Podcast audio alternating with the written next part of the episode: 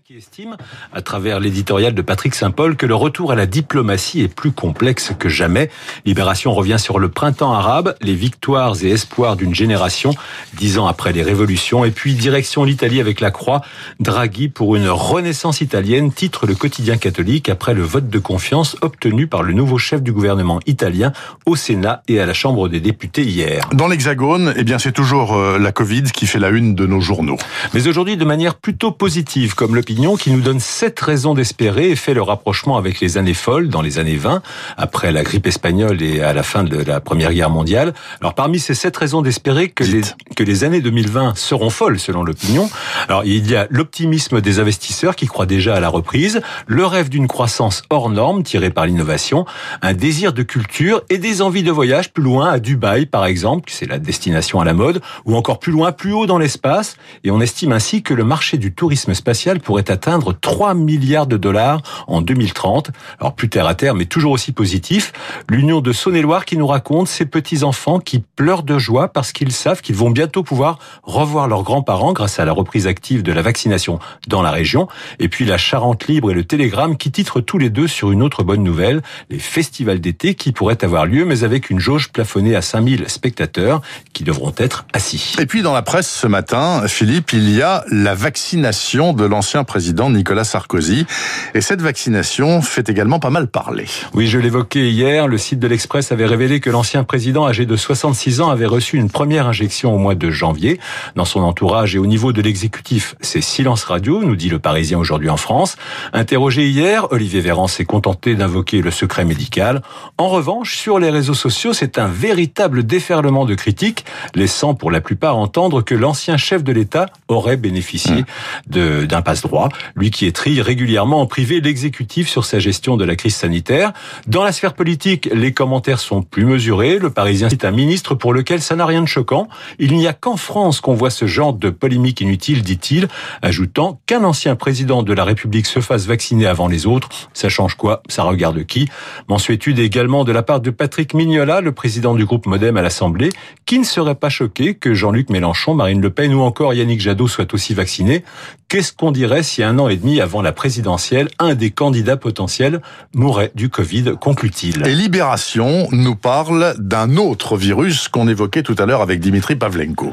Et cet autre virus, c'est celui des cyberattaques dont ont déjà été victimes à sept reprises des établissements de santé en France depuis le début de l'année, mais aussi des collectivités locales et contre lesquelles Emmanuel Macron, vous l'avez dit, a promis hier de débloquer un milliard d'euros.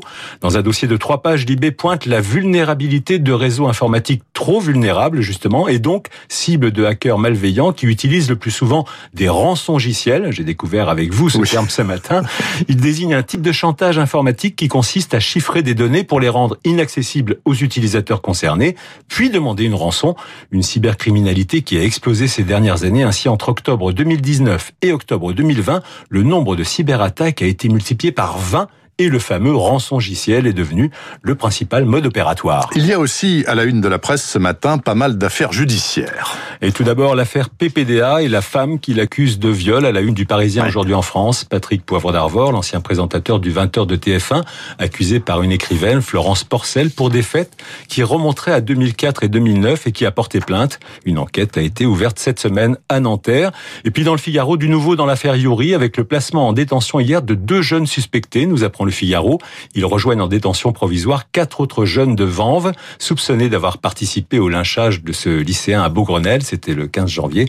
Désormais sorti de l'hôpital, Yuri devrait lui-même être auditionné quand son état de santé le permettra, évidemment. Il y a aussi deux informations pas vraiment sympathiques pour les particuliers à la une des échos.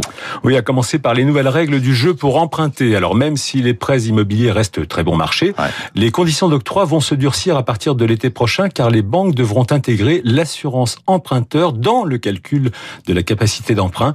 Et c'est une mesure qui va évidemment pénaliser certains profils comme les primo-accédants ou les personnes à santé fragile. Mauvaise nouvelle également pour les contribuables, enfin tout au moins pour ceux qui trichent un peu ou beaucoup avec leurs impôts. D'ici quelques semaines, le fisc va en effet expérimenter pour une période de trois ans l'exploitation de données personnelles publiées sur Internet ou sur les réseaux sociaux tels que Facebook, Airbnb et autres Twitter. Alors attention bien sûr à ce qu'on y publie. On se rappelle qu'il y a quelques quelques années, c'est grâce à des messages sur les réseaux sociaux, Instagram je crois, qu'avait pu être déterminée avec précision la résidence fiscale de Johnny Hallyday. Absolument, j'avais oublié, mais je confirme de mémoire. Pour terminer, Philippe, Marianne nous propose de découvrir les secrets de la plus puissante et secrète institution de France. Quelle est-elle? Eh bien, cette institution, c'est le Conseil d'État, ah. la plus haute juridiction administrative française, créée en 1799 par Napoléon et installée dans les jardins du Palais Royal.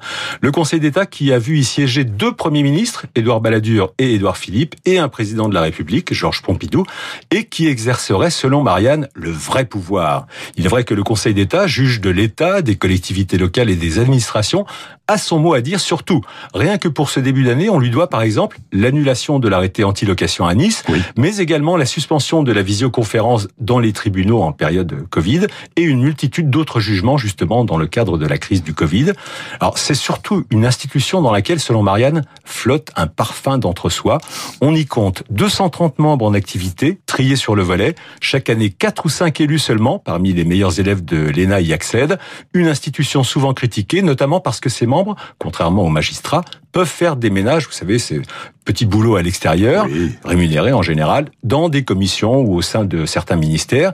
Mais c'est aussi un sacré ascenseur pour les conseillers d'État qui permettent à certains d'accéder aux plus hautes fonctions. C'est le cas pour Martin Hirsch, qui est à la tête de la PHP, ou Benoît Ribaudot, qui dirige euh, Ribaudot Dumas, par exemple, je donne son nom complet, qui lui dirige la compagnie de réassurance Corps. Alors évidemment, Bernard, si vous voulez en savoir plus sur ce puissant conseil d'État, c'est à lire dans Marianne. Eh bien, je ne manquerai pas de le faire, Philippe Gau. Merci beaucoup pour cette revue de presse.